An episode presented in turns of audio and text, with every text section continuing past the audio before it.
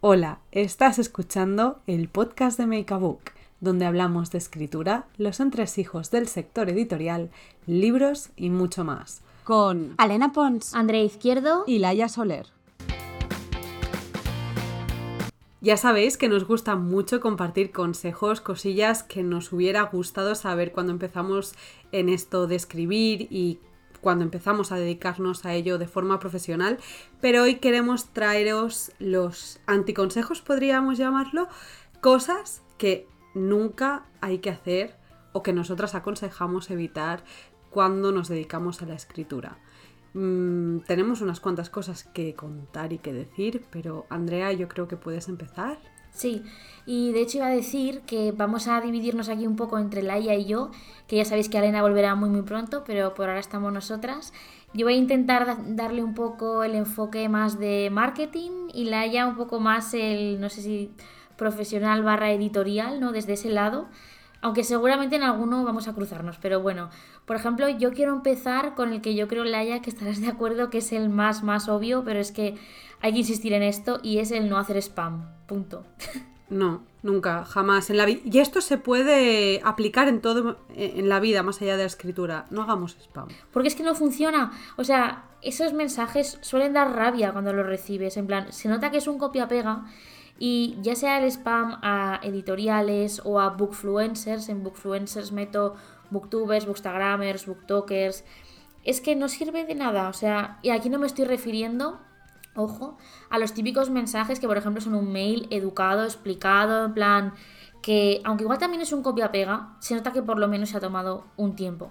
Aquí me estoy refiriendo más a, por ejemplo, mensajes que a mí me llegan en mi día a día, en mi bandeja de, solicitudes de Instagram, solo con un post de, o sea, un autor me reenvía un post que ha subido con su libro. Punto. Esa, es toda la información.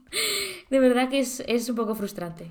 Yo respecto a lo que dices del copia-pega, Mm, tengo algo que decir también. Evitemos, por favor, los mails metralleta de propuestas editoriales de el típico mail que escribes genérico de hola buenos días le envío mi le envío mi manuscrito mm, en que el autor ni siquiera se ha preocupado en saber qué tipo de, editorial es si encaja que se nota que es que mm, es que es un copia pega entonces eh, las editoriales, que ya sabemos que es muy difícil eh, que una persona novel empiece a publicar con editorial, si encima se encuentra con un mail, que es que es evidente que no sabes a quién te estás dirigiendo, da aún, pues tira más para atrás. Entonces, evitemos por favor los mails genéricos y los copia-pega en cualquiera de, sus formatos. Sí, yo voy a decir una cosa así rápida de esto que dices tú, Laia, y es que yo hubo una temporada que trabajando en oficina en una editorial llevaba un correo electrónico que ni siquiera era de recepción de manuscritos, era de redes sociales, y llegaban manuscritos y ni siquiera era la vía, o sea que muchas veces hay mucho descontrol de dónde se mandan, etcétera. Tengo que decir que yo trabajando en editorial recibía peticiones para ejemplares de reseña de libros que no eran de esa editorial. Ay, madre.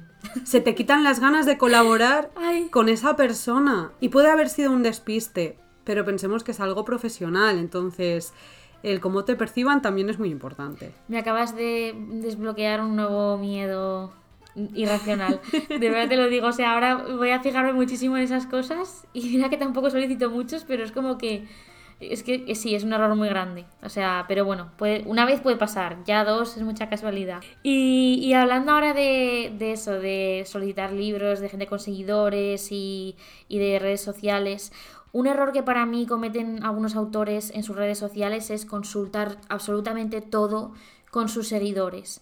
Por ejemplo, el típico autor que seguro que conocéis alguno, que para cada decisión que hay que tomar del libro que va a publicar, hace una encuesta. O sea, una encuesta sobre eh, la cubierta, en plan, ¿cuál os gusta más? Tres opciones. O el título, ¿cuál creéis? O sea, una cajita para que la gente mande sugerencias de título. A ver, en algunos casos, en algunos casos puede estar guay. Hay editoriales que incluso lo hacen, lo de las cubiertas, a nivel también de marketing y de, para que la gente se sienta un poco involucrada en el proceso, pero hay cosas y cosas. Y que tus seguidores elijan absolutamente todo, pues dice muy poquito de ti como profesional y yo creo que te hace perder credibilidad. Por eso creo que es mejor que se use este recurso, pero poquito, de vez en cuando. Está bien, pero poquito. Claro, es que es importante, primero, confiar en uno mismo, en tu valía y la valía de lo que haces. Y segundo, también voy a decir, confiar en la valía de los profesionales que están trabajando dentro de una editorial. Y lo digo porque ahí va otro consejo y es no meterse en procesos que como autor ya no te incumben tanto. Por ejemplo, puedes opinar sobre una portada, pero hay que entender que el autor no tiene la última palabra. Entonces, eh, hay batallas que es mejor no luchar, por mucha razón que tengamos, eh, es que solo nos vamos a poner eh, de culo y solo vamos a crear conflictos. Entonces hay que saber dónde poner las energías. Porque si intentamos luchar todas las batallas, al final es que las vamos a perder absolutamente todas. Y otra cosa que también voy a decir es, eh, por ejemplo, cuando estás negociando los derechos, o sea, estás negociando un contrato, también ser consciente de con qué editorial estás hablando y cuál es pues su capacidad o incluso sus normas internas. Eh, no intentemos conseguir más de lo que una editorial puede o va a ofrecer. ¿Que no es justo que muchas editoriales ofrezcan un 7%? No. Un 7% de royalties, quiero decir, no, muy justo no es.